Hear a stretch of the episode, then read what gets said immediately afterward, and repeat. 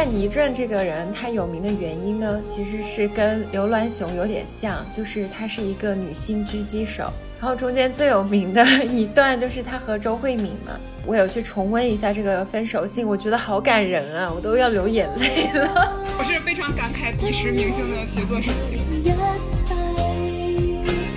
香港社会对于男性，就是因为他有权势，然后能够玩弄很多女性的这件事情本身的容忍度，我觉得是很高的。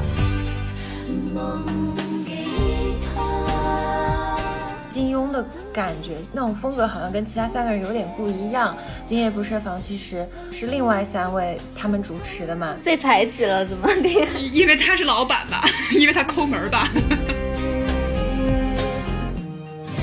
早上我会要去这种大的体育馆里面赶考，然后你考完了以后，你就会大逛海港城，然后去买很多东西，然后你晚上就要回到小小的屋村里面去，爬上你的床，就整个的一天好像过了好几个不同版本的人生。大家好，我是央子。我是小溪，我们是大俗小雅。大俗小雅是由散落在世界各地的打工人每周一起跨时差谈天说地。我们是没有时差谈天说地。大家好，这里是无时差研究所，我是可可。Hello，大家好，我是王妈妈。对我，我感觉我写的台词是今天即将跟大俗小雅完成一场无时差的对话，哈哈哈哈哈哈。可是我们不是有时差吗？就只有你有时差了，快回归到我们当中来好吗？是。好的，我觉得今天很开心啊，然后是无时差，是的，就是 串台节目。多年之后，我们又有了串台节目，然后也非常开心能够跟呃大苏小雅的朋友一起，然后合录这期节目。然后在之前的时候，我们就在说，那这期节目到底聊一些什么内容？然后大家也觉得好像很难得有机会一起合作，然后确实呃也想找一个比较合适的话题。然后这个时候，王妈妈忽然灵机一动说：“哎，七月份就是香港月，那我们来聊聊香港文化。”对，然后要不然请王妈妈讲一下，为什么 想要聊香港文化和我们这个中间有通过了哪些沟通和交流啊？不是我自己灵机一动，是突然间我微信收到了一个问题：王妈妈，你心目中的香港电影十佳，你能给我排个序吗？哇，我觉得这个问题简直是没有头绪。这个没头没脑的问题，但是确实启发了我，这个觉得可以做一期香港这个节目。呃，他提的时候其实应该是在六月下旬，但是我就观察到大苏小雅其实是有跟城市相关的节目。就觉得哎，其实可以考虑聊一期香港。嗯，而且其实后来我再想起来，我们在很古早的时候有讲过一期艺术啊，是吗？艺术 哦，你们这么文艺？对，艺术还好吧？它文艺在哪里？不是，还会专门讲一期艺术，艺术的八卦，主要是在讲八卦而已。题材，我在很多期节目里面都提到过艺术，比方说钻石。那一期我就说过，一书说过用卡地亚的都是暴发户，要用顾青斯基。虽然顾青斯基已经不知道被什么东西收购了。是的，我听到过这句话，我真的是无时差的老粉。谢谢。是的，还是小西介绍给我的呢。而且我们跟无时差其实是我们第一次做串台，哦，是吗？我们之前都没有做过。对，处女串台献给了我们。正好因为定了这个选题之后，然后就出了，嗯，就是倪匡先生去世了嘛，所以其实我觉得，啊，这也是正好我们想借这样一个回顾香港文化的这样一个契机吧，然后去聊一聊我们心目中的香港和我们对香港的一些观感吧。对，虽然我觉得就是可能我们四个不是在香港有长时间的这种经历、学习，然后包括生活的人，但我觉得站在一个局外人的角度，或多或少，好像我看大家列的过往的经历都跟香港有。一些关联吧，我其实也是一个比较好的视角去聊聊一聊自己对香港的看法。这次在想切入点的时候，其实之前我们说哎聊电影，然后或者是聊什么影视作品，但是感觉就是其实聊这些的播客节目也挺多的了，所以我们也想说是不是有什么其他不一样的东西可以聊一聊？要不然我觉得我们可以从这个倪匡先生去世先。先开始，我我我其实想补充一下，因为七月三号当天就不止倪匡去世嘛，就是其实是中午的时候，先是罗启瑞去世，他是呃著名的编剧和导演。为什么会说到七月是香港月？就是呃这个整个七月有非常多的香港电影的展览，包括说一些港片上映，甚至说金像奖的话，应该会在七月十七号。恰好就在上周刚刚买了资料馆的呃香港影展的票，而且买了《岁月神偷》。然后七月三号他导演就去去世了，而且包括说，因为他妻子其实是张婉婷，张婉婷就是《秋天的童话》的导演。哦，我特别喜欢张婉婷。就是我们如果后面说有机会，可能聊到，比方说香港人的那个移民的思潮啊之类的这种，会提到张婉婷的电影。就包括这两年那个《秋天的童话》，也就是重复的上映嘛，在北影节或者是在啊影展上。其实我七月三号周日那天就还是在全天上班的状态，等于我中午吃饭的时候先看到罗奇瑞去世，等到晚上吃晚饭的时候又看到了倪匡去世，就整个这个加班不堪重负又雪上加霜，真的对对对，让打工人雪上加霜。但是我说实话呢，毕竟倪匡去世呢也是八十七岁，以我们对倪匡的了解，他抽烟喝酒的这个密度，我觉得他能活到八十七岁已经很令人羡慕了。毕竟他的酒搭子、什么烟搭子、牌搭子之类的，早就去世很多年了，就也算是老喜丧了吧。四大才子只只剩下蔡澜了。对，蔡澜年纪所以蔡澜多多大了？年纪小很多。对，我觉得他好像年轻一些。还有我之前看《今夜不设防》，大家都在调侃说倪匡的粤语就 说的不地道，是因为本来也本身也不是。他不是在什么？对他不是在什么内蒙古农场？他经历了很多事情。四大才子当中，三个人基本上都是在内地接受了自己的青少年时期的教育，然后二十几岁的年龄到了香港。我觉得其实，嗯，对，就是可能可能身上又带着一部分内地生活的影子，然后后来又有了香港更多的融合吧。对，但但我总觉得有一有一点，就是我最近也在看这个四大才子，包括他们对于香港社会的。呃，一些影响吧，我我总觉得好像我不知道是不是，嗯，因为香港的影视行业太过于鼎盛，所以就从我的角度看，我总觉得他们好像有一种，就是影视行业的幕后工作者的色彩吧。对对，就是感觉不管是他们的作品是被改编了，还是他们其实啊有很多的这个参与的编剧的很多工作，所以总总觉得好像。其实是衬托在香港的整个电影影视文化下，然后出现的这一波。我其实觉得他们有一种褒义的，就那种市井气息一些。嗯嗯，跟中国的文人不太一样，对。嗯，对。但而且他们四个人中，我个人觉得金庸的感觉，就是阿良庸先生。那种风格好像跟其他三个人有点不一样，所以我觉得也挺奇妙的。就《今夜不设防》，其实呃是另外三位他们主持的嘛，他们三个感觉更在一个频道一些。被排挤了怎么的？因为他是老板吧，因为他抠门吧。他就那种有一点典型的文人，他说话的那种表达能力好像跟他手写的感觉完全不一样。嗯，但比如说像黄沾先生什么的。讲话也是一个很谈笑风生的人，而且最近香港真的有很多有意思的新闻嘛，因为前两天香港故宫开放了嘛，而且最近对香港的文化产业倾注了很多力量吧，因为我最近有四个朋友都在香港拿到了教职，然后回香港去教书了。就感觉好像突然比较蓬勃，放出来很多。对，感觉在疫情的情况下，好像非常难得会有这么多一下机会放出来。因为别的地方工作机会感觉还是挺难找的，像欧洲这边。我对这个四大才子的为什么会把他们放在一起，突然间兴起了好奇。嗯。但我总是觉得他们这几个人应该叫名报四大才子比较合理一些。金庸不一样，是因为金庸给他们发工资吧，而且他又很抠缩。不是江湖传闻倪匡找他涨薪水、涨稿酬，然后金庸被磨了半天涨了百分之五嘛？我觉得他们确实玩不到一块儿去。阶级不一样是吧？呃，对，感觉可能跟老板有弊吧。然后对，然后蔡澜应该也是倪匡。介绍给金庸，然后在《明报》上搞创作。詹叔我不是很确定，但是应该林燕妮的话，她在去世之后的几天，她的最后一篇啊连载的文章在《明报》上刊登。嗯嗯，就还是有很多千丝万缕的关系吧。你你看，香港文人的载体都是像报纸啊这种做连载的小说的刊登，就其实也都不太一样，对吧？就感觉它好像成了一种。就当时的那种订阅制模式的一个抓手，抓手，抓手，互联网黑化。所以抓手什么意思？你被黑化了。抓手就有点像那个，就是就是嗯，比方说爆款，我我在这里的语境就是它可能是一个爆款的，然后吸引大家，就比方说像腾讯热剧一样，然后吸引你去订阅，然后吸引你吸引你去买会员的那个那个东西。那杨子，你要不讲讲？因为他们这一群人都是有千丝万缕的联系嘛，香港那个地儿很小，然后文艺圈都在一块儿嘛。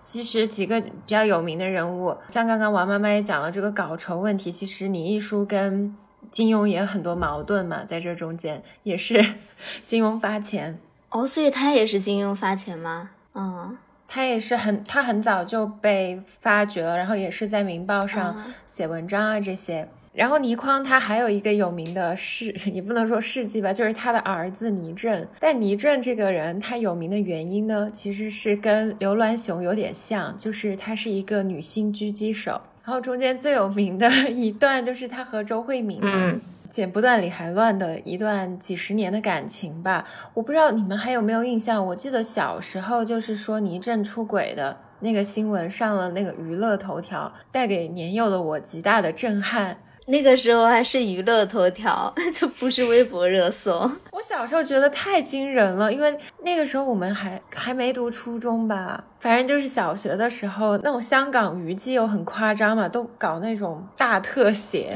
就是当时倪震有当街，就是一个女大学生，然后被抓拍到了在酒吧外面，然后所有人唱衰他们，觉得他们要分手了，他们那时候在一起几十年十几年吧。当时周慧敏就发了一封非常有名的分手信，就是分手信模模板了。我们录这期节目，我有去重温一下这个分手信，我觉得好感人啊，我都要流眼泪了。说了什么？我是非常感慨彼时明星的写作水平。而且我觉得周慧敏她很有才的，她自己也会画画，然后她有很丰富的那种文艺生活的一个人，不单是长得漂亮。然后他说：“我我稍微念两句吧。我与倪震识于微时，一起共度过不能计算的高低起落，早已磨合了一套我们之间的相处艺术。一个人的问题，两个人去修正；一个人的挫败，两个人去承担。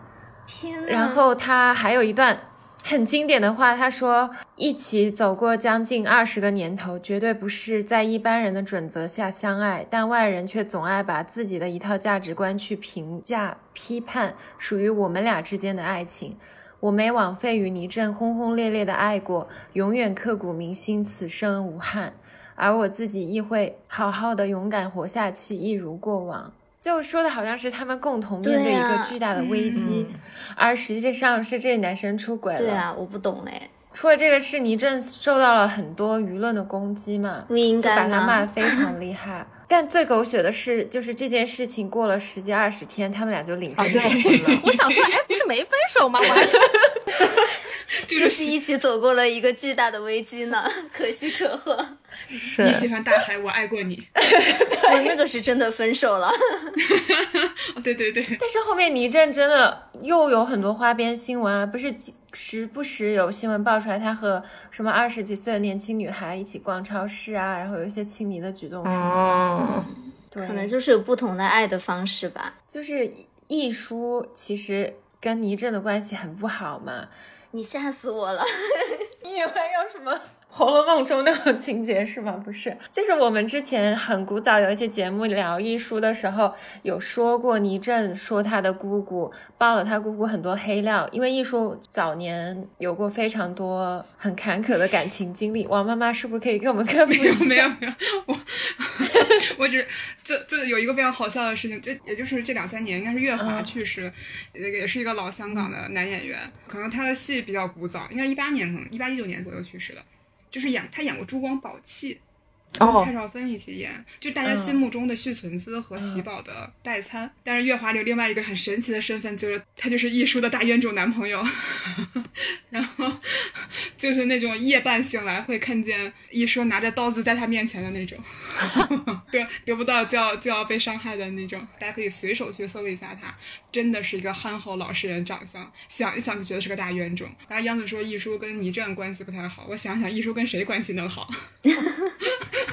是，艺叔确实是一个还挺有港女气质的、很伶俐的一个人。精英的那种感觉，然后也很有自己主见嘛。因为倪震有时候说话他有点太直了，他爆料他姑姑说他姑姑早婚产子啊，然后又离婚反目怀才未育什么什么的，就说了很多很难听的话嘛，很露骨的。基本就是倪震交一个女朋友或者追一个女生，他就会写一个文章，比如说他写过一个印度墨，就是讽刺李嘉欣和。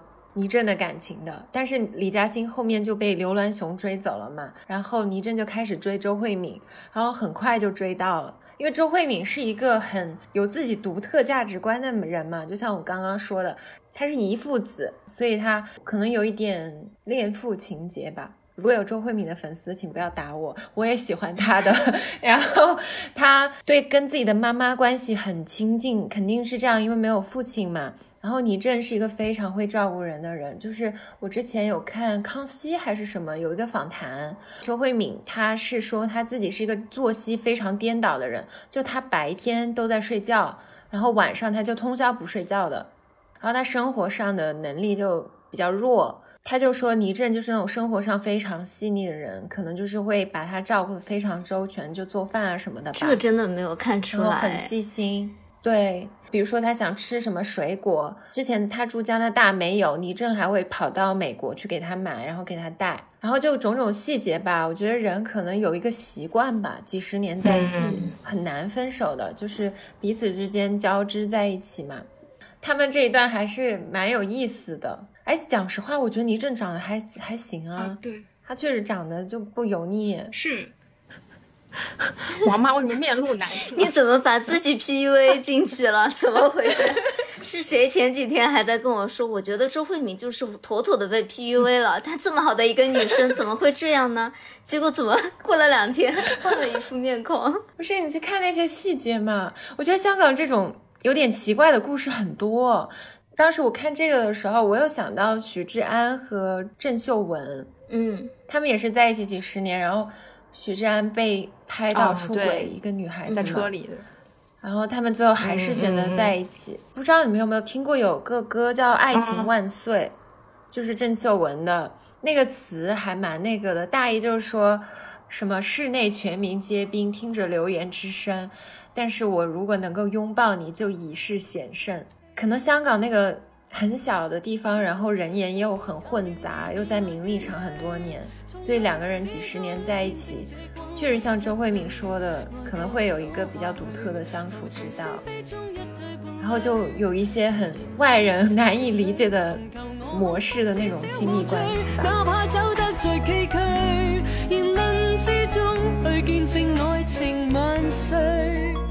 未似对正常情侣，你我纵是残余弱女，还抗爱下去。现在看香港社会，我感觉香港社会其实，嗯，特别是女性对这些事情的容忍度还是比较高的，或者香港社会，嗯，怎么说呢，就是。对于男性能够怎么说，就是因为他有权势，然后能够玩弄很多 女性的这件事情本身的容忍度，我觉得是很高的。我我其实一开始是很还挺不能理解，就是包括周慧敏，然后包括你刚刚说郑秀文，就是我其实已经是这么大的一个新闻爆出来了，那你为什么还能够嗯继续过下去？如果要是放在内地的话。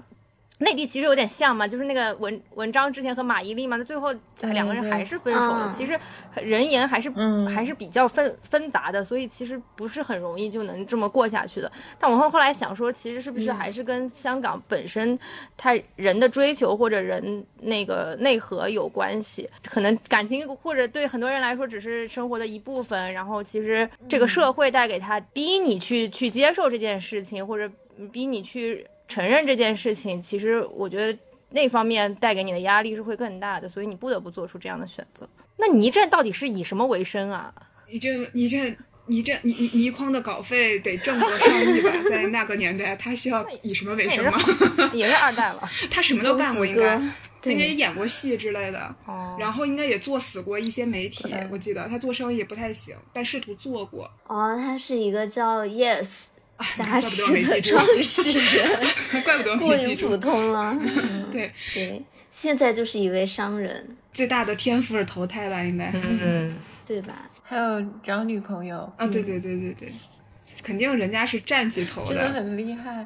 说到这种关系嘛，其实我觉得有的时候可能不完全是那种对男性的纵容，可能也有因为这个社会环境压力非常大，人的空间很小嘛，这种恋人之间容易形成一种类似战友的关系。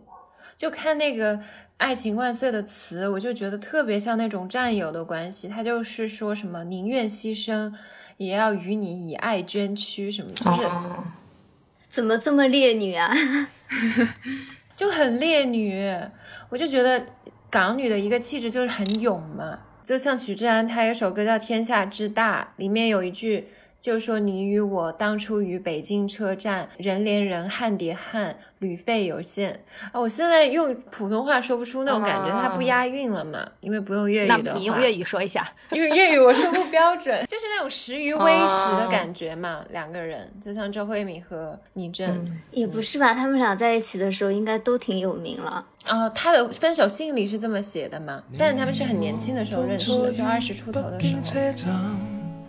人年人看旅费有限难还变累你我照行你我便背着你过关对反正刚刚其实也说了就是我们好像或多或少跟香港有一些联系嘛然后那既然说到了香港的话我我觉得大家可能都对香港，不管是亲身经历过，或者是脑海中看过的电影，都对香港有一些各自的印象和想象吧。然后，我我觉得大家可以先分享一下，就是大家第一次去香港的时候有没有什么经历，然后有什么特殊的记忆啊？那我先来吧。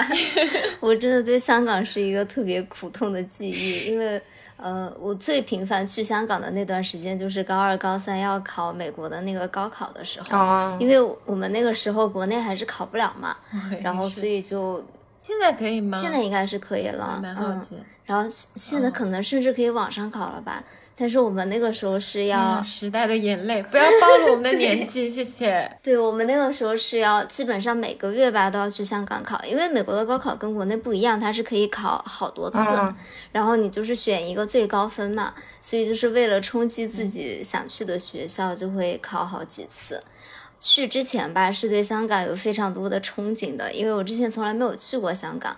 然后你是通过很多的影视作品啊，然后或者文学作品了解到香港，就觉得是一个非常繁华的大都市，可能和内地就是包括我的家乡是非常不一样的感觉，一定是那种高楼林立。然后当时我去的时候呢，是我妈妈有一个朋友，她现在是生活在深圳了，但是她本身是香港人嘛。然后香港那个时候是有一个政策，就是如果你就是在地保线附近的话，你是可以申请一个非常廉价的那种公租房。然后其实那个阿姨这样说有点不好，她已经是一个富人了，但是因为你一申请就可以申请十年甚至更长的时间嘛，你如果有香港户口的话，所以她其实就一直持续有一个非常小的公租房的房间，她就是每次去香港买东西的时候就会住在那里，就把它当一个廉价的酒店来住。然后当时他就说让我们也去住他那个公租房，然后我就想说，那他给我们住的房间应该是挺好的房间吧？然后结果进去的时候我就一整个惊呆，我不知道大家有没有进去过香港的公租房，就它外面看起来就是一个尺度非常巨大，然后非常密集的一大片的居住区。然后你走到里面的时候，就真的像是一个一个的鸽子笼。首先，它的走道非常的窄，然后你要穿过非常多没有光线，然后很密集的走道，然后去找到你的那一小间房子。然后你走进去了以后，就基本上是一个非常非常挤的单间，里面会放一张床，你开门就是一张床。你们那个洗浴间什么要共用吗？还是有？哦，是你的房间里面会有的。但是我基本上当时进去，因为我还带着两个大箱子嘛，我跟我妈妈还是两个人，然后是想着要买一些东西回来的，所以带的箱子非常大。然后我们的箱子是根本不能塞进门的，你要跨过那跨在床上把箱子拎到床边，就是没有走到的，你要 在床上爬来爬去，然后爬到那个洗手间，就是甚至跟你住的之前非常差的酒店都完全不一样。后来我的阿姨就说：“其实你们这个居住条件算很好了，因为其实很多香港人他们是一家人就包括爸爸妈妈还有两个小孩都是一起住在里面。就看里面生活的人，其实生活状态是很好的，因为他们还会养宠物，然后每天在外面散步，在露台上面打麻将，都是很开心的状态。然后就感觉是一种非常割裂的感觉吧。然后后来我才了解到，其实香港人如果他能够申请到一个这样的公租，已经是非常非常开心的一件事情了。因为就相比起那种像棺材板板一样的那种上下铺的房间来讲的话，你能够就是抽中这个彩票，就基本上能够保证你和你的下一代都能有一个这个非常廉价的房子可以。维持你们一家人有一个空间生活在里面，就是相对独立的一个空间了。我我其实一九年的时候就是去香港，也是拍了一些影视的取景地嘛，然后其中一大部分就是《大时代》，就是九二年吧，九二年的一个剧，应该今年到今年应该是三十周年上映。然后，呃，他们当时有一个场景，就如果大家看过这个剧的话，就肯定大家都知道丁蟹效应的丁蟹嘛。我看过《大时代》，对，就是被丁蟹坑的那一家人，就是方家姐妹加上蓝洁瑛演的那个角色，呃，他们一家人当时就是因为抽到这个吴村，然后都非常开心。他当时有张特别有名的剧照，我有段时间一直不知道为什么那个 贴在我工位门口，就看到他们很快乐，就有一种快乐打工人的感觉。几个蓝洁瑛，然后李丽珍那几个演员看见一张纸，就是他们抽到公屋了，特特别开心。有那张今天也要为公屋而努力呀。对，然后，然后他们当时住的那个地方，现在大家都可以找到。如果有机会再去香港的话，就叫恒安村，在一个叫马鞍山的地方，听上去很像是东北或者是江苏的什么地方。但是香港也有个地方叫马鞍山，然后它每一栋楼都是恒打头，什么恒日楼、恒恒日楼、恒月楼、恒星楼等等等等等等。我最大的感触就是这个剧是九二年的，但我一九年去拍的时候，几乎就是非常非常像他走的这个公交车，应该我没记错是八十五 K，他这个号码叫还在走这个车。然后你去找几个名场面，比方说里面有比较激烈的情节，他们那个小妹妹跳楼啊，还有那个李丽珍看他那对象黑帮那对象。从楼下抬头回去看他们，就是在楼上楼下对望的那个场景啊，你现在都能找到。而且我到那儿去，就是那个地方就完全没有人讲普通话，都是讲广东话。呃，有一个大妈，她就看见我们两个人像是有，呃，我跟我另外一个朋友去的嘛，就看见我们两个人很像游客，又觉得正常游客不会去这样的地方，就明显应该是大时代的粉丝，她就拉我去了几个凉亭。啊，就是一直在广东话跟我说，就是什么我没有骗你啊，就是在这儿拍的，真的就在这儿拍的。你看那年轻年轻年轻在这儿拍的，非常骄傲，非常骄傲。然后我当时去对了一下，我觉得他找的地方非常准，他可能真的可能，比方说是不是见过在这儿拍的？有围观过，对对对。然后他一直在跟我说，呃，什么我没有骗你，就一定在这儿啊，什么什么的。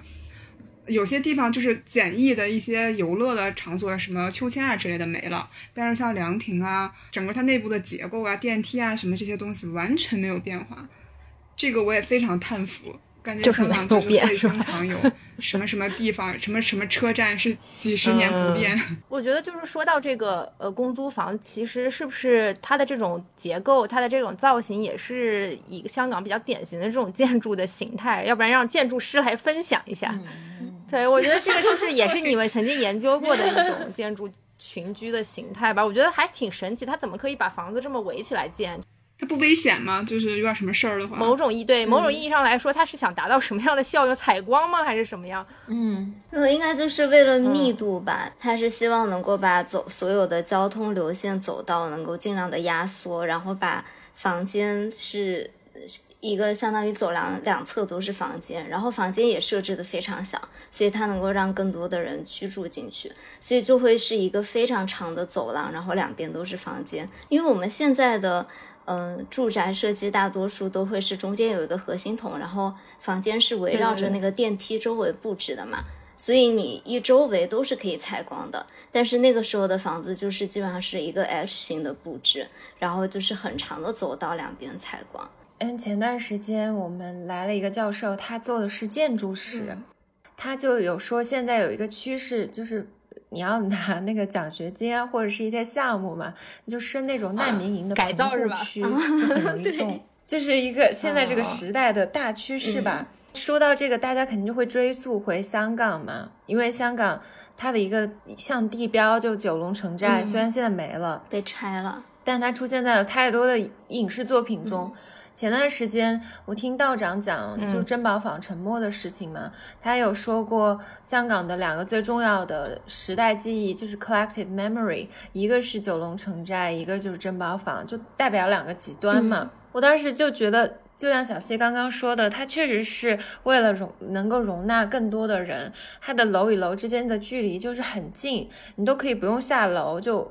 穿梭那个整片区域都可以连着走，然后每一个单独的这种那种格子间只有四平方米，我不知道怎么住人，就在床上爬呀。他们说那个那里的小孩还长得很开心的，就是他们那儿最大的一个游乐场 就是一个垃圾场，就小孩的童年就是去那个垃圾场玩垃圾。其实那个时候的建筑师也没有说不用心啊，他们是用心的在设计这个东西。我不知道你们有没有发现，就很多的公屋，它其实不是一栋一栋的，它是下面有一个底盘，把所有的房子都串在一起。因为他们那个时候就想说，你每一个房间里面的空间很小嘛，所以他们就想尽量创造出一些那种共享的空间，让大家可以在睡在床上之余，也可以在外面活动活动。所以基本上它的一层、二层都会有一个很大的平台，把这些房子都串在一起，然后这些。平台上面就会有一些，嗯，那种快餐厅啊，比如说像香港非常有名的大家乐。所以我那个时候其实第一次去的时候，我就是完整的进行了这一个体验。我就是放下行李，然后去大家乐吃了一个早早餐，就觉得好像就是体验了他们的一天。然后他们大家生活在里面也还蛮开心的。是他之前其实是城寨这种地儿，它是那种军事驻扎地。就其实我发现好多那种军事驻扎地后面都改建成了宿舍之类的，还挺好用的。比如说海德堡现在学生宿舍，之前是美军的军营驻扎地。香港建筑的这个密度吧，其实不仅体现在它这个公租房，然后这个屋村，其实它的一般的这种大家居住的这种建筑，其实密度也是非常高的。特别是我记得，嗯，因为因为因为我姐姐她住在香港嘛，所以我呃很多次去都住在她家。就是她嗯在没有置业之前，在香港租房子的时候，我记得就是那种一梯十几户，就是你出从那个电梯出来之后，你会发现好几个单元，感觉要迷路，每个人都挤在那个小小单元里，然后一到上下班的时间，就所有人都涌向那个中心的地铁站，然后并且香港它是一个个副中心嘛，就是你的生活的这片区域，它就会自动形成。成一个中心，它以地铁站为为圆心，然后它就自动形成商业，然后电影院，然后所有的这种一系列的餐饮，全都围绕着这个东西去建成，所以它的生活还是非常方便的。就就像刚刚小溪说的，就下楼基本上就能够获得你要呃获得的东西。对，但但总总有给人一种非常 急促的感觉。就我第一次去香港的时候，那个时候，呃，是是是我当时高三毕业的时候，然后呃，当时还内地还没有，有些城市还没有自由行，所以我当时是跟着我深圳的亲戚报了一个团，然后报了一个团之后，就一天跟着那个香港的导游。暴走香港，然后就 你知道，就是那种团又很便宜，就是他 带你去了一些免费的景点，然后到杜莎夫人什么蜡像馆，然后说你自己可以自费进去，然后 反然后就后来的下下午整个下午的时间就是在那个香港，嗯，会带你去游客购物的那种地方，你买了之后他有回扣的嘛，所以一天就被那种嗯就很局促的那种感觉笼罩着，然后就。就很不舒很不舒服，然后等到了就是晚上的时候可以自由解散了，然后我姐姐就来接我嘛，然后她正好下班就来接我，然后到了她家之后，我又感觉那个时候她租的那个房子就住在那个很很小的的那个环境里面，然后那是我第一次看到有那种挂在窗户上的空调。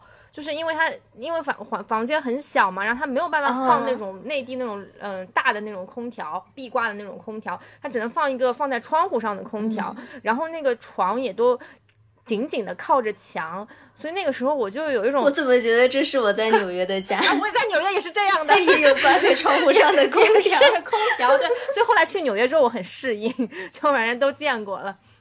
对，然后就就就那那次那那次去香港，我其实是有点被吓到了，就是，呃，我我我是有一种就是受到了这么高大、这么大、这么密度、这么强的建筑物的一种冲击。我当时在据我姐当时回忆说，十几年前我第一次去香港的时候。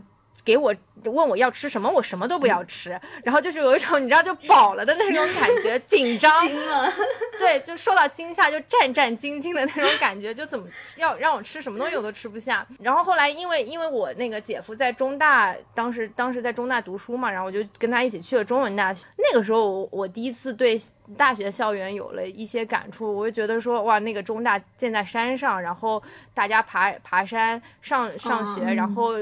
爬一段就有一个餐厅，然后我就喝一杯红豆冰，然后爬一段就有个餐厅，我就喝一杯冻柠茶，然后那个是我当时对香港嗯比较深的一个记忆，而且而且那个中大其实它不在港岛上面，它在呃一片山上，那个风景是很美的，然后那是那种大学校园的氛围，我觉得是非常让你向往的，然后跟可能跟内地的一些。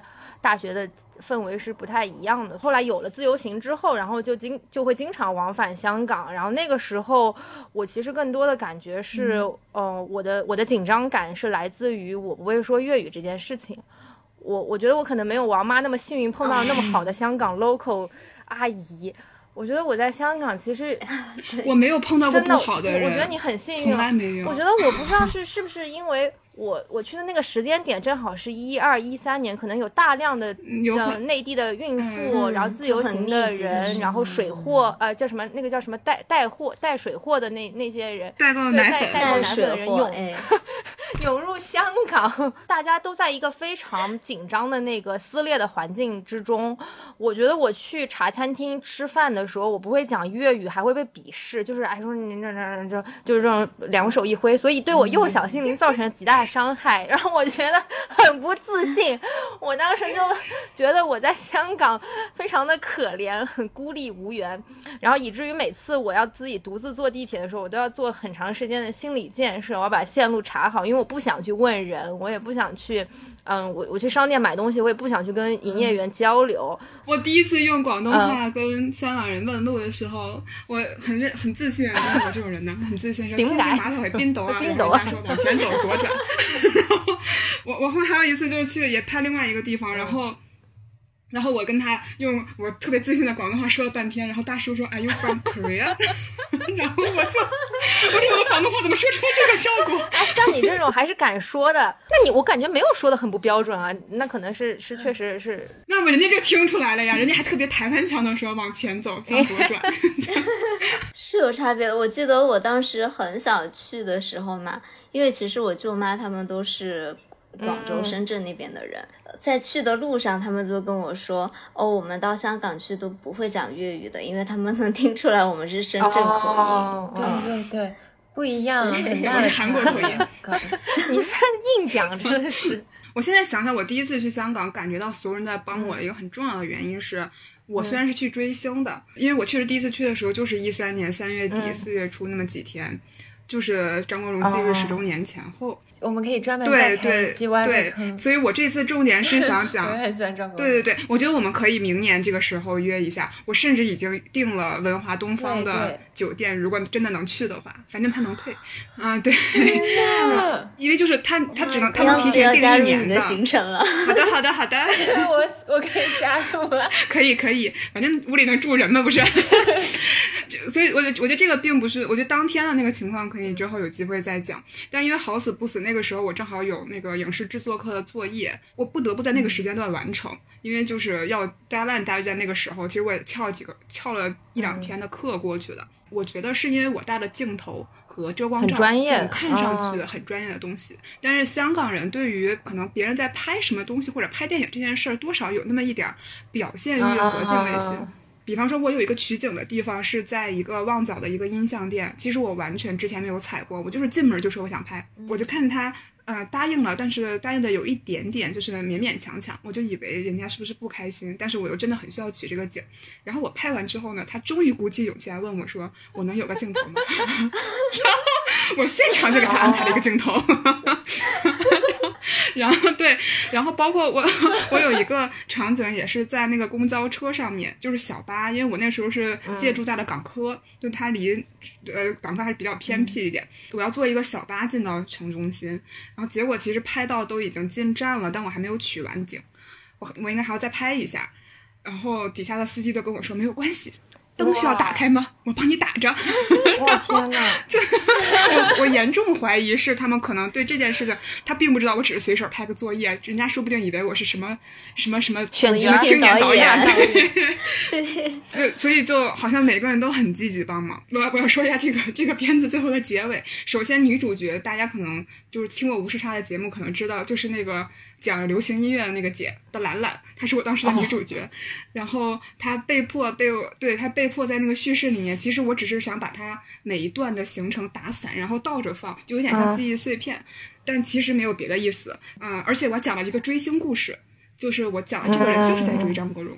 但是就直接被我老师当时高度评价，给予了高分然后底下的评语是：哇，真的是成功展现了一个精神病患者的内心世界。我完全不这个意思，一点都没这个意思。那个倒霉的音像店小老板什么的，就成为这个精神病的一个精神导师。这是我导师那个导师老师的原话，说这个这个这个店主有一种隐喻，是精神病患者的导师的隐喻。我说可拉倒吧，他这镜头是他自己争取的，好吧。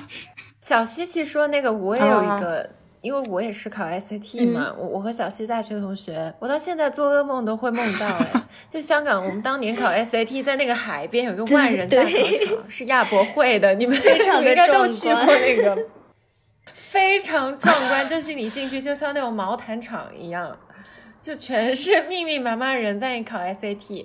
我现在经常做的一个噩梦就是，我写东西写到一半，我就胃病，然后被一群人拖出去 放到急救车，然后这就 这就跟高考海边被梦见高考在做数学题做不出来一样吧。对，差不多的感觉。对，类似。而且那个考场有一个很大的 bug，你总是觉得这么多人，你可能去排队上厕所需要很长的时间。然后，但是美国的高考是分四个部分吧，然后每个部分之间的休息好像就是十分钟。然后，所以你就觉得你要去排这个队就来不及，你肯定是要一口气把这个试卷做完的。那一口气那个时间好像是要四个小时还是多长？反正就是。再加上你进场还要排队，还要去什么检查护照啊什么的，就搞来搞去，可能要五六个小时的时间都不能上厕所。然后当时我爸爸就给我提了一个建议，叫我穿一个纸尿裤。我觉得这是我人生非常羞耻的一个行为，但是当时我为了我的尊严，我觉得我已经这么大了，我不能穿一个纸尿裤。他给我塞到了行李箱里，然后当场去考的那天，我又没有穿，我觉得这是我一个非常大的叛逆行为。然后，然后结果呢？不是我认识你十年，为什么我今天才听到这个故事？大家真是不容易。对，但是我就觉得整个我去香港的这些体验嘛，就给人感觉是非常割裂的。因为可能早上我会要去这种大的体育馆里面赶考，然后你考完了以后，你就会非常释放、放松一下，或者跟朋友啊，或者跟家长一起去大逛海港城，然后去买很多东西，然后你晚上就要回到小小的屋村里面去，爬上你的床，就整个的一天都给我的感觉就是非常紧凑，然后非常割裂。好像过了好几个不同版本的人生，我就觉得好像这个是香港给我一个很整体的感觉吧。对，我觉得这种感觉其实很很多，后来才发现很多大城市也都有这种感觉，就是那种超级大城市，对吧？你你就是当时可能在纽约的时候，好像大家天天在外面去一个什么 bar 啊、rooftop 啊，对啊，然后玩了一圈之后，然后回还是要回到自己 住在一百多间的那个小床上。对，空调放在外面的家里。但是我觉得香港的割裂，其实除了嗯，除了这种物质层面上或者居住层面上给大家带来的这种表象的冲击之外，我觉得其实。更多的是香港潜在的一些，不管是呃文化还是呃香港人的内核的一些冲击，我觉得其实也都是非常割裂的。因为这期节目，然后我又重新去看了我梁文道当年写的一句话，哎，真的要多次提到梁文道，像 梁文道真的是香港 现代文化一个代表。是啊，对我觉得他那句话其实很重要，我觉得是非常觉得是很有共鸣的。他说：“就是生活在香港，就是所有的居民都公开了解的一个秘密。这个秘密就是香港看上去是一个超级摩登的大都会，但它其实，在某种地方仍然保留着一种农村的感觉，保留了大量的这种农村感觉，就是它保留了大量的传统。然后，香港保守起来的时候，它的这个保守比大陆。”他的这种农保守的农村面目比大陆要保守的很多，而且这些人又非常的内向，非常自闭，其实保留着一个前民族主义时代华南和华华南华人的生活状况。所以就这个，我觉得其实是，我觉得是是能够更好的解答为什么我们总觉得香港会带有带有一种极其强烈的这种割裂感。我觉得其实是跟香港嗯历史文化呃。不管是港英殖民时代的这种漂泊感，还是啊到了香港回归之后，然后香港人身份认同的这一部分一步步回归的这个过程当中，我觉得其实是都是呃这一系列的历史渊源所带给香港的。对，因为它整个成型的历史背景很复杂嘛，它虽然是一个中国的土地，但它被殖民了很多年，所以导致它有一种其实双向并行的制度。虽然是澳门了，就赌王。的 家族故事就很精彩，他娶了四个妻子，但其实像香港，它大清律的废除也非常的晚，所以他们刚刚就像科科说的，这些富豪之间的跟女明星啊，然后对男性的这种纵容嘛、出轨啊什么的，他们就有一个大婆学嘛，就大婆教，就他们写的那些娱记的报道，就让人觉得很奇怪，就是都不像那种二十一世纪会写出来的东西。但其实跟这种历史背景就还蛮像的，就有点像我这个比喻非常的跳脱和脱轨啊，请原谅我。但是有点 让我想到，比如说像袋鼠这种动物，在世界各地的其他板块上都没有。只有澳大利亚有，因为它是隔绝的一块道路。然后香港它其实也是嘛，因为大陆它后来就有新的制度啊这些，但香港保留的中国传统文化的那一块东西，它其实是独立于所有法外的一块区域。嗯，所以导致它形成一个非常奇特的糅杂的文化和社会的对一种形态吧。我在想，就是从我自己的那个。对香港的观感上来说，我今天那天跟王妈说，我觉得香港文化当中不可缺少的就是香港的这个豪门狗仔文化。对我，我感觉就是这个好像是至少我们到现在啊，就是中国大陆也没有什么所谓的真正的豪门啊。那但是香港确实是有很多这种呃家族历史积淀的这种豪门，然后并且呢，就是。有很多豪门的各类各式各样的狗血故事，又在香港的狗仔文化下得到了进一步的扩大。那这个背后呢，其实更多的我觉得是体现出来的是一种香港社会对贫穷的一种集体焦虑。就为什么香港当年每一年的这个港姐的选举的冠军，好像最后都能板上钉钉的嫁给嫁给富豪，就是或者是拿到了富豪这个圈子的这个入场券，甚至香港人民对对此就是非常津津乐道嘛。就是，或者是哪个女明星又通过自己的一系列摸爬滚打，最后 嫁给了富豪，对吧？就比方说李嘉欣这种这种故事，其实在香港有很多的这种。就刚才我们提到若干东西，就是它在一个相对隔绝的，但是又同样很局促的一个地理环境里面，资源很有限，绝大多数人都是在争取非常有限的资源，但是那些占本来应该是看不见的顶层的那些人。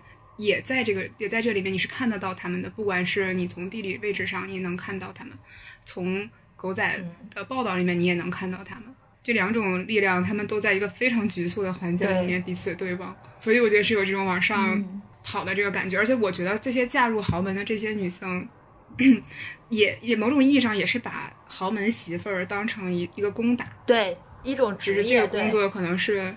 对，他是零零七的，对吧？他是零零七的，但是他的收益可能比打工人的一生 不是一生，可能从从周周朝干起的加在一起，可能收获都大。是我某种意义上，我经常会把甘比看成事业女性，虽然这件事情听上去就那种很隐忍的事业女性，但我真的觉得，就这个工作没全没有休息的，没有一分钟的休息喘息的机会，但他收益也是巨大的。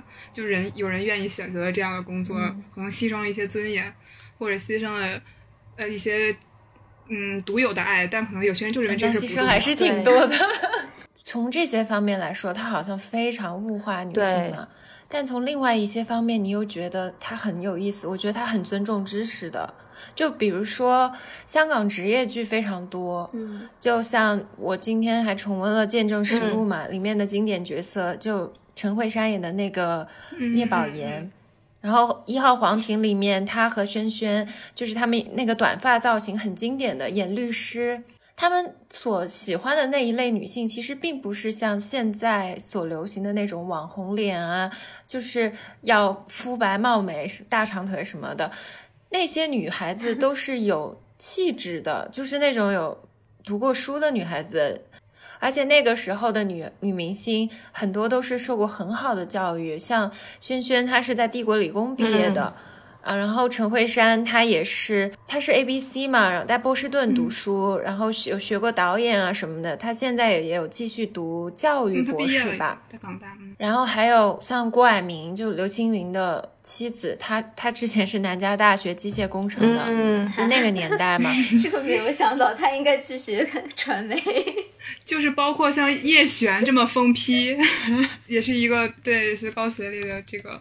我我我记得什么？当时有狗仔队拍到他，然后就是在家里面，当时他应该也涉及到那种不光彩的绯闻。结果就是拍到他一边靠在窗窗边抹身体乳，然后边上翻到一半的书是贾平凹的《秦腔》。哦。这波宣传到位了。对我，我当时真的觉得，我我对叶璇的好感度就猛的就 up 了。对，但但我觉得刚刚央子说这一点，其实嗯，也也也其实更带来了我更大的疑问，就是好像香港其实它的居民的教育水平或者它的平均教育水平都是非常高的，甚至很多像香港的这些啊明星都是有过非常好的这种海外教育的背景。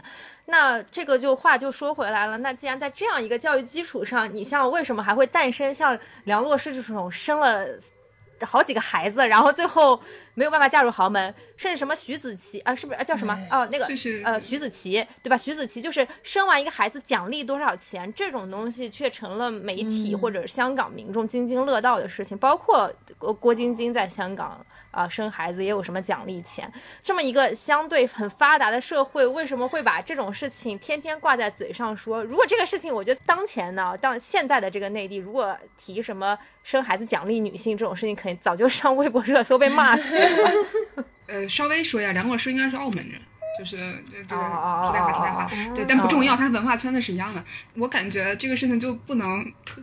他是不是年纪很小啊？他生孩子的时候好像二十岁对吧？对，对对，很小，很很年轻，而且很捧他嘛。我就觉得我们小时候觉得，呃，你对职业女性的很多构想都是从港剧里面来的。就有到底有多少人就最后女生学了法律、学了法医，是受了港剧的影响？对，而且我们其实你说我们有职业剧吗？就很难说吧。我炊事班的故事。我我一直觉得咱们最好的职业剧是炊事班的故事。不不不，我们最好的职业剧是《甄嬛传》。这不是我我我觉得《甄嬛传》是打工人这个。《甄嬛传》有一点抽象了，就是它并没有展现某一个职业的工作状态。编辑部的故事，编辑部编辑部的故事，我觉得就是不好的地方是感觉他们确实没有在工作。炊事班的故事真的在工作，啊，编 就每天坐在一块嗑瓜子扯闲篇儿。但是炊事班的故事，真的每个人都很努力，然后确实让我知道了，在军队里面做大锅饭可难了。怎么颠配料啊？就是颠勺的备料的。但是呢，你从另一方面，就你长大了之后呢，就觉得这里面就掺和了一些谎言，就 好像有些有有些哪怕演了职业剧的女演员，她好像也嗯也也也好像人生选择并不是这样的。但我最近发现了一个渠道，就是我在抖音上看采看街头采访香港。那个打工人，我天呐，我不知道是不是也有那个戏剧的成分。我觉得就是好辛苦啊，就是，有采访一个小哥，然后说一天打四份工，然后从早上什么凌晨凌凌晨两三点钟，然后一直干到晚呃第二第二天的晚上。什么什么十二十一二点？我觉得不用采访小哥，现在来采访一下小西。我觉得我们 我有点想加入豪门。然后然后还有就是，就是 哥，你看看我打几份工？不是不是不是，还有我我觉得这个倒不是典型啊，我觉得最典型的是会采访那个。香港街头的那种，就是呃，比方说饭店里的厨师，然后还有就是呃，开杂货铺的老人，他们都已经七八十岁了。嗯。然后，但是呢，你采访他的时候，就依然能够感觉到他对于未来自己养老这个生活的一种忧虑。他就一直不停的强调说啊，那个养不起自己啊，然后要又要租房子，就还是要租房子，然后还是要打工，然后就没有办法颐养天年，也没有办法停下他的这个脚步。就我觉得，就是这个，就是香港。始终这个社会，不管是它的福利政策啊，或者是它的整个社会结构所造成的，每个人都有一种与生俱来的这种忧虑或者局促感。就就它会让你有一种很朝不保夕的感觉，就是你毕竟就还有经常采访那种出租出租车司机，然后因为最近游客的数量锐减之后，其实他们也也已经没有办法拿到以前那样的收入，甚至甚至很多人就是啊租租租住的地方租金都交不起，就会有这样的情况，就是大家生活还是非常窘迫的。但是就是我之前看到数据说，其实香港男性的平均寿命还是世界第一呢。就是奋斗不能死，是的，奋斗不能停，比日本要高，日本是第四。因为我我，因为我完全不是因为看香港，我是我是今年年初的时候看一本日本的讲养老的书，然后就就说到一些呃老那个那个那本书叫《看护杀人》。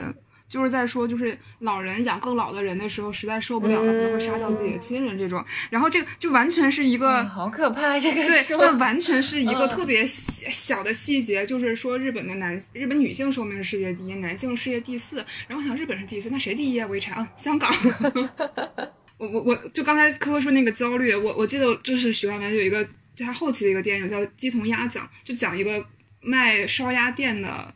就是这么一个故事，然后那个老板焦虑到他怕他徒弟偷师，所以就即便是对着他徒弟，他好多东西他都不教。然后那个徒弟呢也很焦虑，他很想知道他师傅是怎么做的，然后他就想尽各种办法想去偷这个师。嗯，就有这么一段喜剧的桥段，竟然是因为这种原因，就是有一种讨生活的感觉嘛，就是对，就是那种彼此还就是连就是彼此都在互相防着，但是又都彼此。就 就是那种真的是焦虑吧，然后就是什么就那种小的桥段，就是什么拿个镜子反射，看他到底那配料是怎么配的，就回去带着镜子，然后来回看，就又好笑又又又心酸。我哋呢班打工仔，通街走的直头系坏肠胃，揾嗰些少到月底点够使，恩国鬼确系认真实际。最弊 boss 喐啲发威。係唔係就亂嚟廢？批親加薪塊面揦起惡睇，扭下計你就認真開胃。我觉得还有另外一个层面上，就是香港人可能对于金钱或者。嗯，对于对于就是财富这件事情，还是有一种比较深的执念吧。我就记得当时跟我姐姐聊起来，就是说结婚钻戒啊什么之类的事情。我觉得，嗯，对吧？这个我们也录过一期节目，姐姐会听吗？姐姐不会听我节目，没事。我觉得好像 包括包括我有我有跟一些香港的朋友谈起这个事情，然后他们就会说啊，那个我同事什么，大家钻戒都超大，然后什么，那我也想要啊，什么东西之类。我觉得这个可能这个价值观还是相对来说有一些些单一的吧。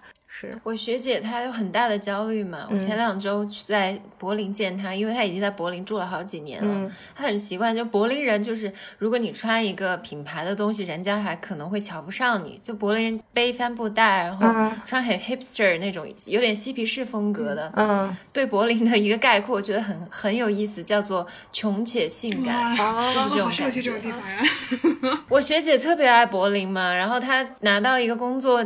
Offer 要去香港了，他就很焦虑。他想啊，那我就每天没有办法穿平底鞋出门啦，就是要注重自己的仪表，可能要化很精致的妆啊，就是比较职业化嘛。他觉得他好像已经很难适应那种生活了。确实，你走在那个中环的街头，就看到行色匆匆、打扮的非常精致的这种嗯香港的打工人嘛，就 所谓香港打工人嘛。然后大家其实身材管理的都非常好。我我我真的想读一下那个穿坑揍的女人，你们稍等，我找一下。我忘了为什么会，我当时确实是看见一个什么，这是一本旧书，还孔夫子穿陶的。然后我就当时在看说，就是这是一个杂呃什么杂志的连载，然后汇集成篇，完全就是那种物欲横流的书。它差不多是一九七七年到一九八四年之间在号外连载的，就是一个叫钱玛丽的人。写的，然后就是写各种都市男男女女，千万你听起来很玛丽苏，对吧？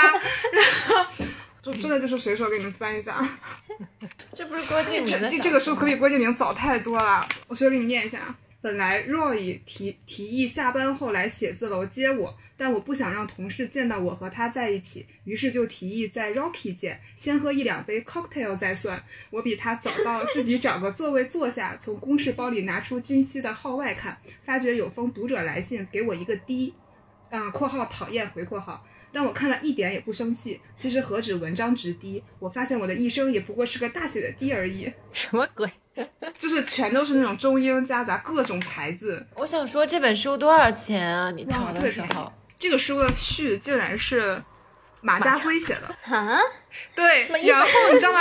马家辉喜欢穿辉写的 Kenzo 的女人，不是不是不是不是，是他集结成书之哦后，马家辉写了一篇序。这个书应该是一一年左右出哦的书，然后马家辉当时写的序，序的名字叫《人间有过钱玛丽》。你知道他是怎么嗯定义这本书吗？他说这本书只要透过两个途径来书写女性的独立宣言：第一，价值坐标的确认；第二，语言策略的拓展。我没听过。我当时满脸问号。太会了。家辉哥。对，家家辉哥上价值能力人间第一流。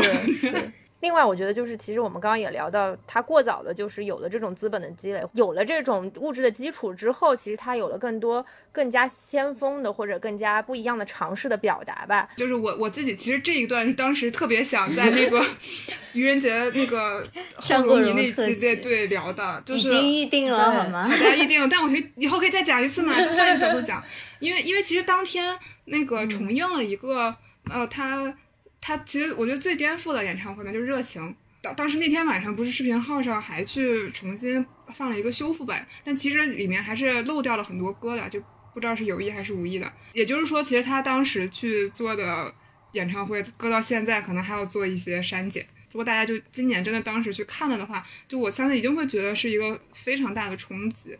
整个他的服装的设计，就就中国或者亚洲地区第一个跟保罗高迪耶合作的艺人，他衣服就是那种开叉开到前面，然后头发是散开的。他真的很适合，嗯，对。太适但我第一次看的时候，我就。非常穿高。跟鞋穿高跟鞋应该是，就应该是跨越九七嗯那一场。嗯就他跨越九七有一首歌就是红，他做的是非常有表达的。他一开始穿着红色高跟鞋出来，因为那歌叫红，然后是歌词非常性感，就是什么红像唇上滴血般艳，呃，唇上滴血般怨毒，是你与我纷飞的那场美梦。就是你可以搜那个歌词，就整个是非常妖艳的歌词。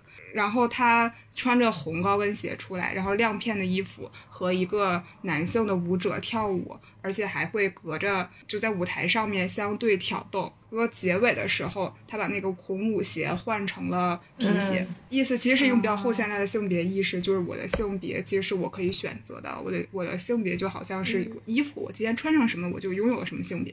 我觉得在这个方面上的讨论，我们就完全好像近十十几年，或者是在现场的演唱会上就没有，当然我们现在也没有演唱会了，就是 就就就不会再 有。但但他其实这个九七年换高跟鞋这场演唱会是九七年的，就已经过去二十多年。我会觉得，哎，既然是在香港这么一个刚才我们说了很多，他们他们还在考虑怎么下豪门的地方，然后却又。有人去做一些很突破的演出，嗯对对对。然后包括梅艳芳也是，梅艳芳从从出道就是对吧？就是就是唱坏女孩。其实先锋除了刚才这种嗯非常非常艺术向的机械不设防，我觉得某种意义上对于我来讲，就好像是一些人的康熙吧。就你就是下饭下饭嘛，就是对吧？然 后就看八卦下饭嘛。然后有有一期就是关之琳，她穿了一个粉色的特别长的连衣裙，就那颜色有点土，但是穿在关之琳身上就还是很美。她那个时候也刚火，然后也，哎，她一直也没有什么特别拿得出手的作品嘛。啊，然后就她刚火的时候，就她其实你们知道关之琳是很很年轻的时候结过婚，并且很快就离婚嘛。对，对，我知道，对对对。然后他当时他就在这种访谈节目里就直接就说了这个事，我看了那对然后他最后他我觉得最振聋发聩的地方就是他说，对，他说我我谈过有女朋友的，也谈过有老婆的，但是就是这些人对于我来说，我我我就是我会珍惜所有美好的时光，我会忘掉那些不快乐的事情，但不代表我会相相信他们的承诺。嗯，黄沾就在边上总结了一句说：“那我们是同样的人呀，我们是一个类型的人，我们都多情而健忘。然后我们我们俩一起握个手吧。”然后他们真的握了手。我当时觉得好酷，不敢说。就就是那种现在现在你敢相相信任何新出来的美貌小花，然后出来说先说自己二十岁的时候结完离，然后又说自己各种介入别人的婚姻。啊，当然，我觉得这段会不会也会说三段三观不正？但那时候的人确实不一样，比如张曼玉上《今夜不设防》，她也说她想做演员，就是因为她虚虚荣所以她才想做演员。现在都对，她话看慕虚荣。现在社会舆论不允许你这么说。那时候人真的很有个性了，除了张国荣、梅艳芳这种特别特别有个性的，其实后期王菲也很有个性的。嗯，肖伟晚个半代的人，而且我特别喜欢有一个小众一点的关淑怡，我很喜欢他。我也非常喜欢。对他就是那种很迷幻的感觉。那个《堕落天使》的主题曲是《忘记他》嘛？其实原唱是邓丽君。然后当时黄沾有说，他觉得关淑怡的那个版本要好很多。嗯，而且而且，我觉得我觉得我觉得在这个地方可以放一个很搞笑的地方，就是那个月下面海龟不是改过这个歌吗？把它跟蓝精灵放在了一起。对，那时候还是非常有个性的。然后，但是你说包容吗？也并没有。就就是，比方说当时就我们描述的那个前开叉白衣服，对，就是张国荣的那个造型，就很多媒体就直接说他是什么护护 翼天使，就是像卫生巾，多损啊！香港的媒体，我现在觉得我们可以就香港出一个不了不了，已经已经江郎才尽了。我们在串台系列分板块，绝对没有，我我我会，我们绝对完全被勾起了。你们最好能邀请到梁文道啊！你做出来之后，你们是谁做 ending 的？你们那我妈妈吧，你们没有 ending，我们就是哈哈笑到 ending 是吗？我们今天 ending 应该是，就是那种十分想邀请梁文道来上来合作这个节目。这会是新的一波的社死吧？我觉得道长可能不会听到这里。如果你听到了这里，告诉我们一声。把它剪到最开始好吗？我觉得道长这个人也挺有意思的，就是。呃，长期从事布道工作，就是用自己的一些亲身的体验，然后来去，因为现在其实大家都好像，呃，虽然能讲不能讲的话，就好像我们还是会觉得有些议题是蛮敏感的。然后有一些香港艺人，比方说像前面张学友啊，啊，很容易被发现一些，呃，怎么说呢，动辄得咎吧。其实道长也算是。还挺典型的一类香港文化人吧，就一个是呃，在媒体面前曝光度是非常高的，就是能够很好的和媒体相处和共存，然后有通过媒体有自己的表达，然后同时也是有非常丰沛的这个文化的积淀。另一个层面就是跟可能呃文化人或者是这个圈层本身都保持着密切的这么个联系，但与此同时还是在说希望。能跟现在，比方说大陆的年轻人，啊，或更广阔的群体去有互动和交流，我觉得它是某种意义上，呃，香港这个城市。想象中的香港这个城市给对我们的意义，因为我们其实刚才我们在座所有人，我觉得我们加在一起在香港待的时间可能都不超过两个月吧。嗯，没有，对。我们又能说出来很多这这那那鸡零狗碎的八卦，还有一些想法，其实就是来自于这种嗯啊这些人的这个建构。就回归到我们今天说香港文化的这个主题，就是给了我们非常多的启发和人生。道路上的一些很重要的痕迹，乃至是指引。虽然可能在某一段时间回头再看的话，可能也这个指引本身是要打个问号的。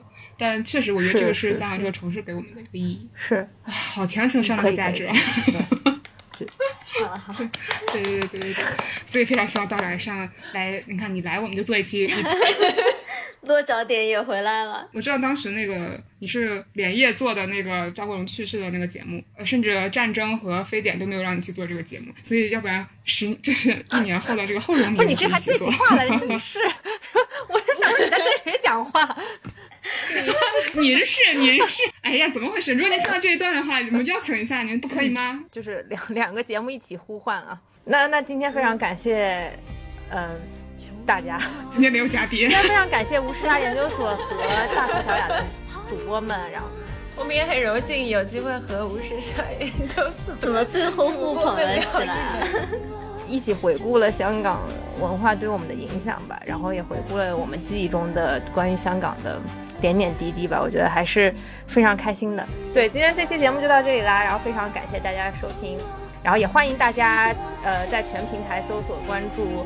大苏小雅和无时差研究所啊，然后也希望大家多多留言，多多支持。嗯，好，谢谢大家，谢谢，拜拜，拜拜。